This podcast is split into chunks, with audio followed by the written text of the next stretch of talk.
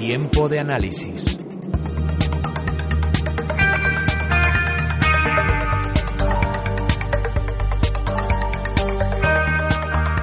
Ya decíamos que íbamos a echar un vistazo a ese precio del crudo que está rebotando en las últimas sesiones y con quién mejor que con nuestra experta Gabriela Orille de Ambank. Gabriela, muy buenos días.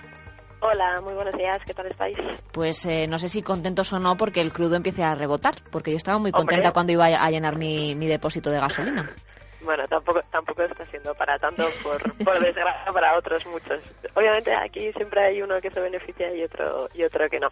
Vamos a ver, no sé si te acuerdas, pero habíamos dicho hace mucho tiempo eh, que había algo que tenían que vigilar nuestros oyentes, sobre todo, pues bueno, porque están mucho más eh, familiarizados, yo creo que con el análisis técnico eh, que otros muchos. Entonces, eh, les decíamos que había una cosa que era la media de 20 y que hasta que la media de 20 no la superara, pues iba a estar un poco complicado el tema de, de la evolución. Pues, pues parece que hace tres días rompía esa, esa media, rompía la zona de los 48, que también era una zona en la cual habíamos hablado muchas veces y bueno, ha rebotado 6 mm, dólares aproximadamente hacia la zona de los 54. La verdad es que lo está haciendo bien. Si quieres te paso ahora un gráfico para, para que le eches un vistazo, pero, pero de momento está comportándose bastante bien y, como muchas veces hemos dicho, técnicamente la verdad es que eh, lo está haciendo lo está haciendo bien y por tanto tenemos que seguir eh, confiando en, en, ese análisis técnico y en esos y en esos niveles de acuerdo entonces eh, vamos a ver cómo evoluciona pero como ya digo 6 dólares arriba el, no el Brent sino el West Texas que como sabes y hemos comentado muchas veces a mí me gusta más seguir el gráfico porque consideraba que estaba más, más claro y por tanto, pues bueno, de momento todo va como, como debe, al menos técnicamente. Te estoy preparando el gráfico para, para subírtelo, cuando lo tenga te lo, te lo comento. No te preocupes, eh, estábamos muy pendientes porque he leído en algunos informes de, analistas en prensa económica que, mm, que, podía estar significando todo esto, estos rebotes de, última hora, que ya habría tocado suelo y que toca entonces volver a, alzarse hasta a saber dónde. Eso es lo que nos preocupa, ¿no?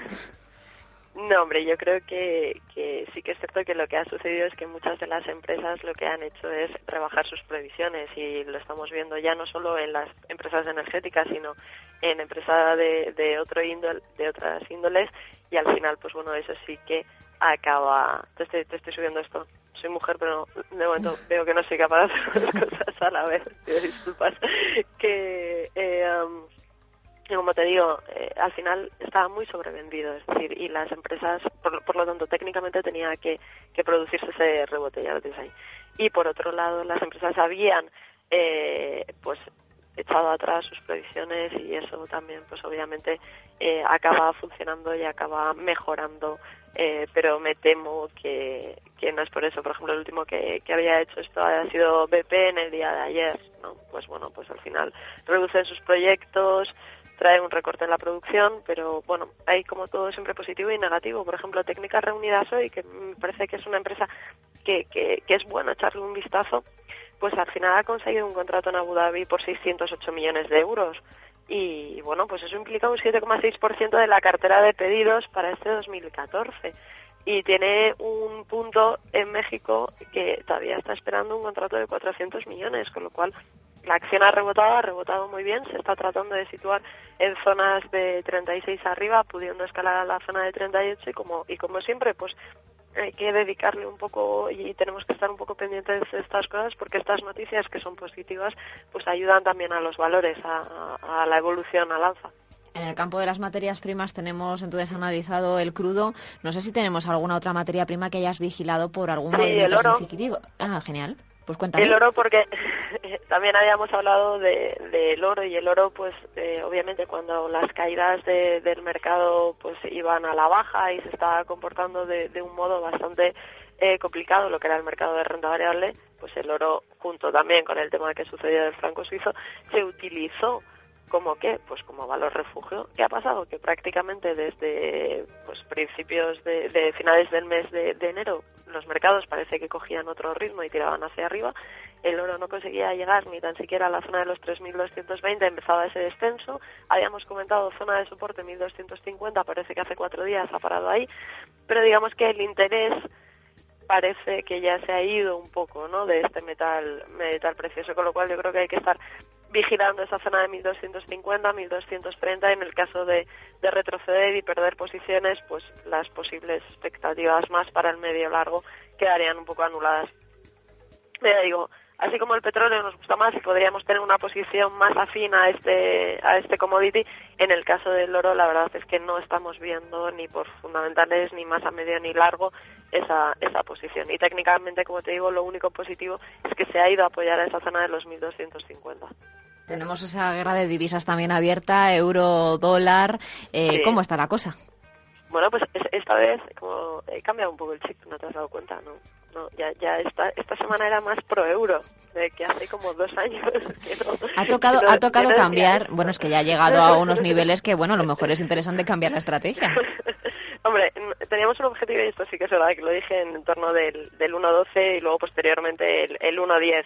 Hizo e, ese movimiento tan sumamente brusco hacia la zona de los 1.11 y tocaba pues un poco también por el tema del crudo, ¿no? Al final por un puro análisis técnico la sobredemanda exigía este rebote.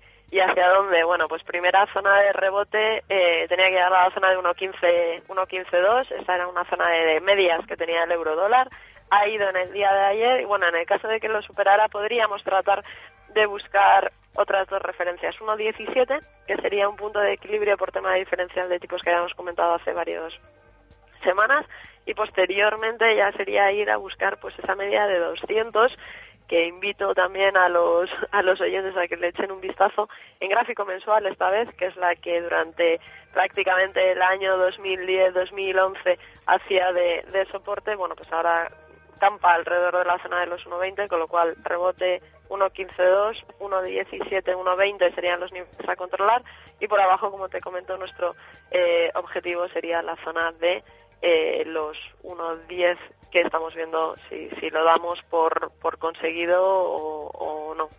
es un poco lo que estamos viendo. Si quieres ahora te paso un gráfico del euro dólar. Tenemos eh, gráfico del crudo, tenemos gráfico de, del eurodólar también para aquellos amantes del análisis técnico para que, lo vean y, y, tengan claro también los niveles que estamos dando. En cualquier caso, Gabriela, me están recordando a través del correo de redacción arroba ondainversión.com que teníamos pendiente el arroz porque además estaba leyendo eh, que el día 2 de febrero habían vuelto a, en prensa económica a salir eh, alarmas por la variación del precio precisamente del arroz, por esas más de 80.000 toneladas que importarían eh, desde Latinoamérica y que hablan de, una disminución del 15% en el área sembrada, también por el tema del, frío y de, la climatología, como decimos muchas veces.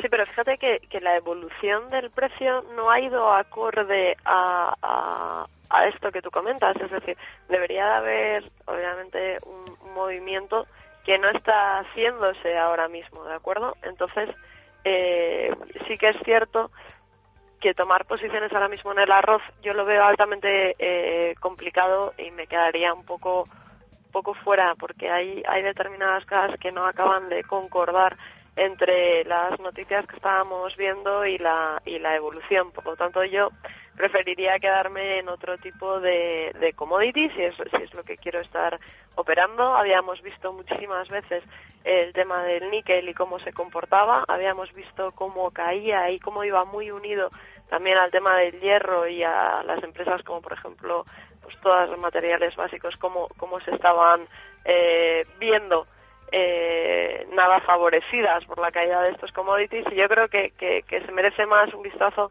de momento, o al menos los gráficos parecen estar más claros que, lo que está el, el arroz ahora mismo. Entonces tenemos esas materias primas y esas divisas analizadas. No sé si queda alguna divisa donde tengáis alguna estrategia abierta en Anbank o nos centramos en la renta variable.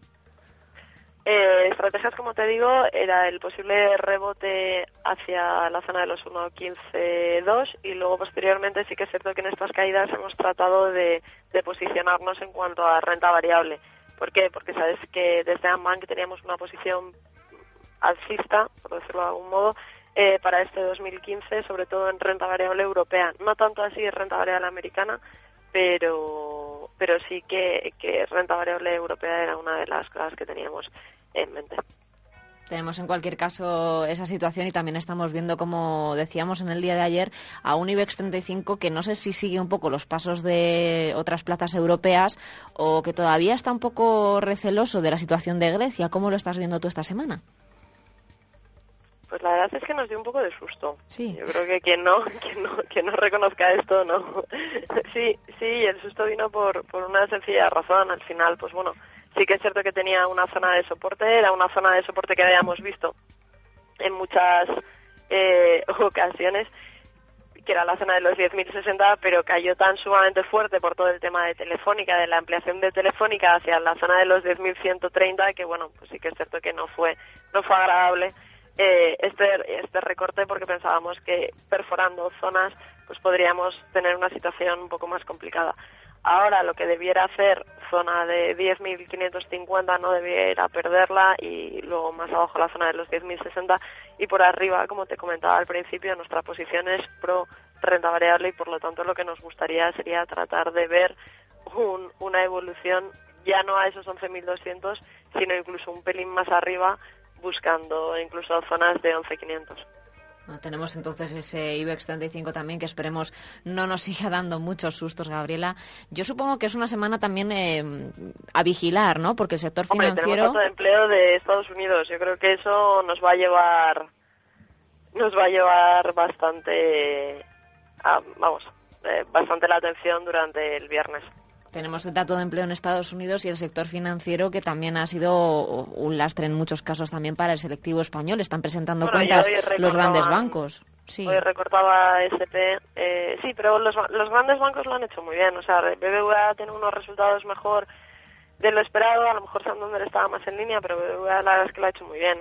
Ha incrementado ingreso, ha saneado, ha hecho un control de costes fantásticos. Los resultados en España en México y en Estados Unidos han sido muy positivos. ¿Qué le ha penalizado? Pues un poco América del Sur y, China, ¿no? Quizás sea quien, quienes peor lo, lo han llevado dentro del banco, pero al final lo ha hecho muy bien, una moneda de un 5. A mí me ha gustado bastante y bueno, el mercado lo ha premiado, ¿no? Habríamos prácticamente los futuros venían subiendo un 1, al final estamos viendo pues revalorizaciones de un 2%, con lo cual está bien, el Santander lo ha hecho muy bien, eh, tiene un gráfico además bastante interesante el Santander, una zona muy claras y muy delimitadas entre la zona de los 5.50 y 6 con, 5 con, perdón, 5,80 de soporte, 6,60 de, de resistencia. Pero bueno, hay más, hay más empresas, Carrefour, por ejemplo, que a lo mejor tenemos que empezar a prestar un poco eh, atención a aquellos valores que van al gran consumo y, por ejemplo, pues Mafre también es otro de los